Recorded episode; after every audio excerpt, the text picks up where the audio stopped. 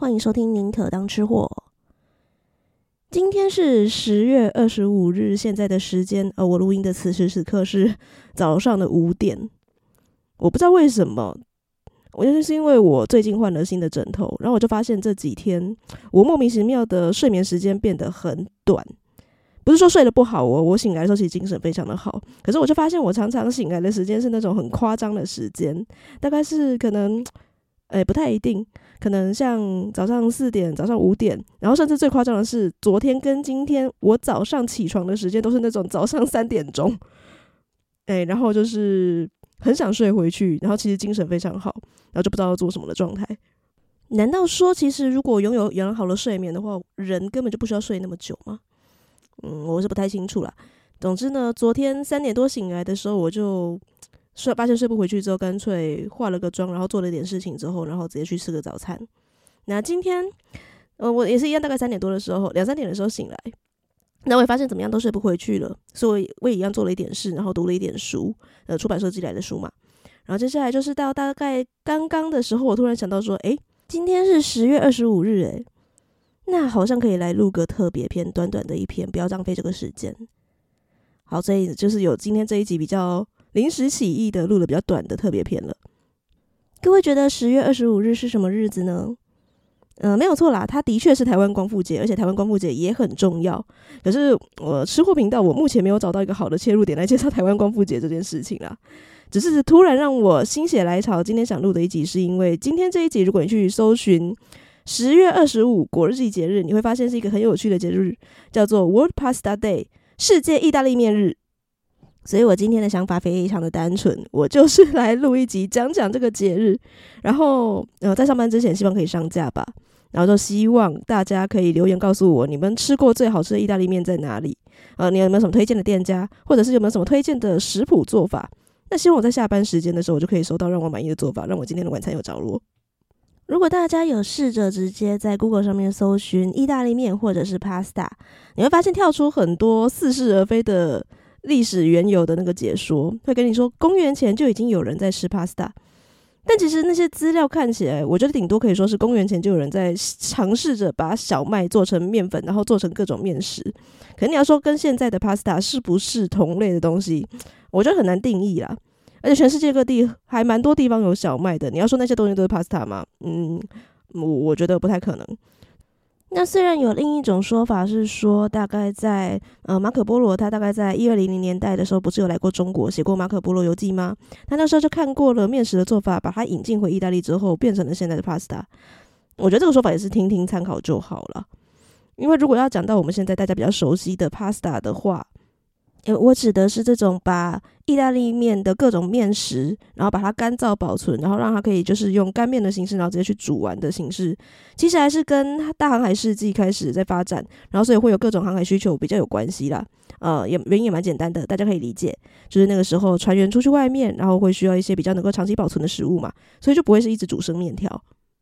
也就是因为有十四、十五世纪这样大航海时代的关系，所以全世界各地就慢慢的开始普及起吃这种 pasta。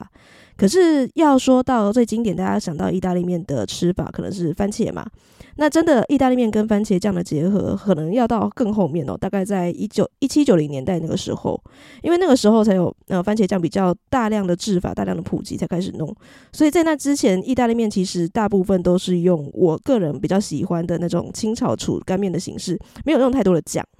所以，如果要提到真正的意大利面 pasta 这种食物，它真正被全世界所认知之后，开始有呃比较能够相信的、比较可靠的历史的话，可以分成几个阶段。呃，大概在一七零零到一八五零这个时候，其实是还蛮长一段时间，大概十八到十九世纪这个时候。那这个时候呢，因为它是在意大利南部，大概西西里岛那一带，或者是一些其他也是南部地区的部分，主要是小麦种植区啦。那这边的杜兰小麦，它的那个改良技术比较好了，所以它就开始变得比较广泛，而且相对便宜。所以 pasta 的技术也增进改良了嘛，那就渐渐成为了意大利南部人的主食。这当中还发生了一个蛮有趣的事件呢，就是在呃美国第三任总统汤汤马斯杰弗逊啊，他有曾经到过意大利，而且他在那的时候呢吃过了 pasta，他觉得很美味，所以他那个时候到意大利的那不勒斯，他回来的时候引进了一台 pasta 的制面机到美国去。那不晓得这件事情到底在对于意大利面在美国的传播到底有没有效嘛？因为它后来就已经全球化，就真的是全世界各地都可以吃到各式各样的 pasta 意大利面，而且呃，美国有蛮多地方其实有很大量的意大利移民，所以我觉得应该不会是主要原因，但应该或多或少会有帮助。不过一种食物它如果流行归流行，还是很难走进一般人普罗大众的庶民生活当中啊。你可能会呃觉得说某一道菜做起来很麻烦，偶尔想吃，但不会觉得它是一个你生活中常吃到的东西。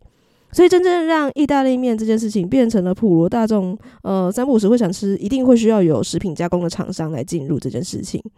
那这个厂商呢，很有趣，它其实就是还蛮多人知道的一个大厂牌，叫做金宝康罐头。如果大家有看过什么蛤蜊浓汤啊，然后呃番茄浓汤的那种罐头的话，诶，对，就是那家金宝。那金宝他们是最先开始发明把这种罐装的意大利面番茄酱，然后把它做出来，让人家可以很方便的煮了面条之后去搭配的。而真正说到了 World Pasta Day 世界意大利面日这个节日，它是在什么时候开始被，应该说是开始被提倡，然后变成一个节日的呢？其实是在还蛮近期的时候，一九九五年。诶，该不会只有我觉得近期吧？不好意思哦，我是一九八九年出生的，所以如果你是一个两千年后才出生的听众，我只能跟你说一声很抱歉哦，在姐姐我的世界里面，这就是一件很近期的事情。好，总之那个时候呢，就有一个世界面食大会，它是啊举办了起来了，世界第一面面第一届面食大会。然后那个时候大概有四十几个各式各地的那个面食厂商，然后聚集一起来参加这个会议。嗯，其实查到的都是说四十个 pasta producers，但如果是来自世界各地的话，我想应该不完全是意大利面吧。啊，总之我能够找到的就是一些英文网站。那如果有知道更详细内容的人，欢迎可以来跟我纠错。那我就姑且把他们称为面食厂商。而也就是在那一次的世界面食大会，他们就决定说好要来把这件事情长久的把它办下去。所以呢，就提议说，不然来成立一个 World Pasta Day。这个 World Pasta Day 呢，就很自然而然的就直接，因为那时候举行是十月嘛，这边规定说好，在每年的十月二十五日就规定是 World Pasta Day 世界意大利面日了。在这一天，我用各式各样的方法，不管你是吃意大利面，然后呃了解一个意大利面的食谱，总之用你的方式来庆祝这个呃美好的地中海饮食。如果你现在直接去 Google 搜寻 How to celebrate World Pasta Day 如何庆祝世界意大利面日的话，那方法其实不外乎就是我刚刚所说的，要么就是吃嘛，要么就是跟大家 share 你的食谱，或者直接就做一道好吃的意大利面。那他会建议你哦，考量到你生活当中比较容易接触到的、比较好买到，然后比较好做的，可以从 spaghetti 直面条，或者是从 pasta 呃 macaroni 通心粉开始，或者是你就单纯的让大家知道你好喜欢吃意大利面也可以，因为社群时代兴起了嘛，你就在任何一个你的社群平台上面 hashtag World Pasta Day。那如同今天节目一开始说的，其实我个人最希望庆祝的方式是，呃，各位听众朋友们听完这一集之后，可以在我下班时间给我一点点我今天该吃什么意大利面的建议。嗯，这样今天这期节目好像稍微短了一点。好，我决定再来多分享两个前几年在日本 Twitter 这边，现在是 X 了啦，反正是日本的 Twitter 那边所流行起来的很红的比较特别的意大利面的煮法。第一道料理，它的意大利原文，我刚刚问了一下 Google 翻译，如果念得不好的话，请指正哦。它叫做 Spaghetti all'assassina，意思就是刺客或是暗杀者意大利面。这个跟一般的意大利面煮法不太一样哦。首先是你要在平底锅里面倒入橄榄油，然后加入大蒜和辣椒去拌炒，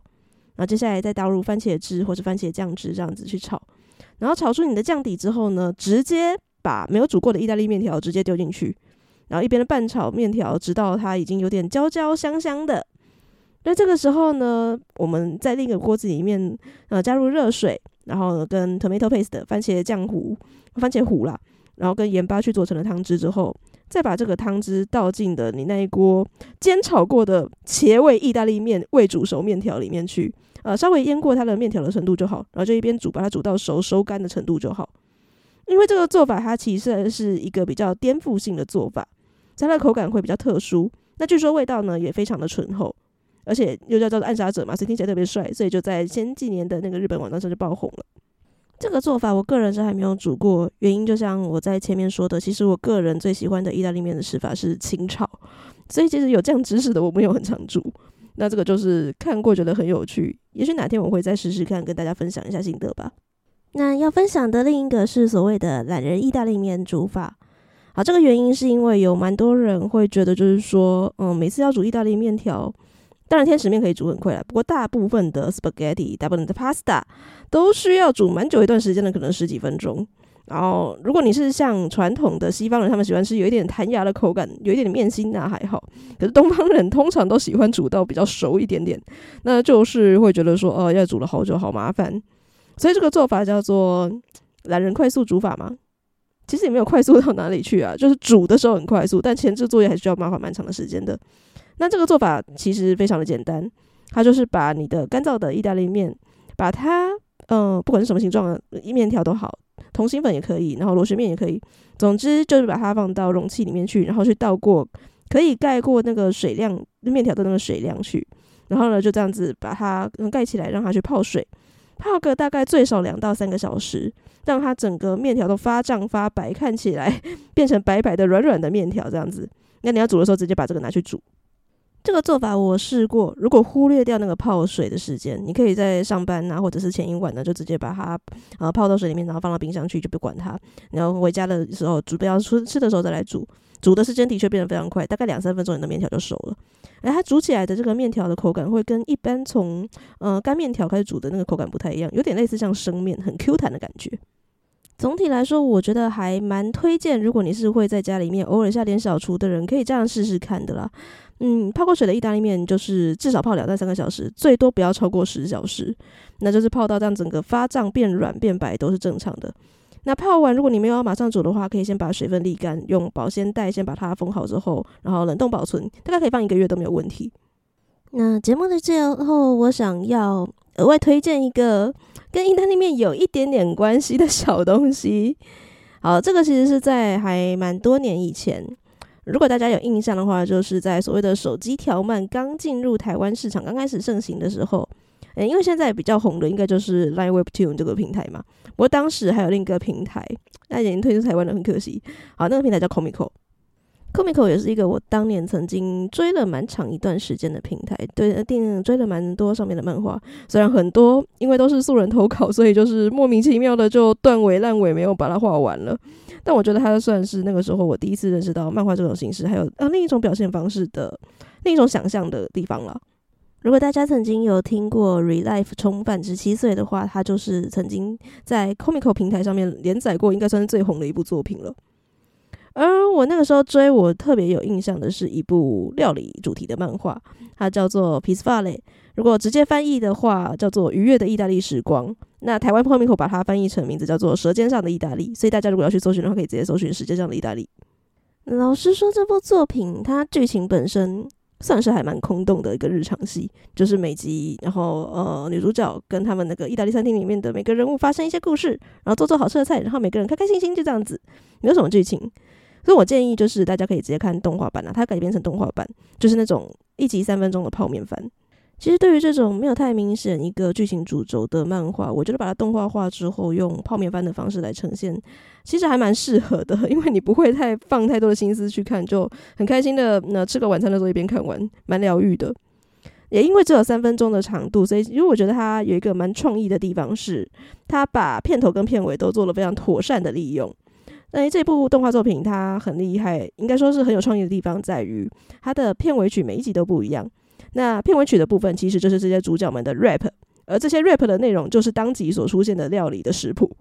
所以在第二集的片尾曲的 rap，其实就是介绍茄汁辣酱意大利面。好，大家可以去搜寻这个这部作品，我觉得它算是一个还蛮疗愈的，吃饭的时候很适合无脑放空看的东西。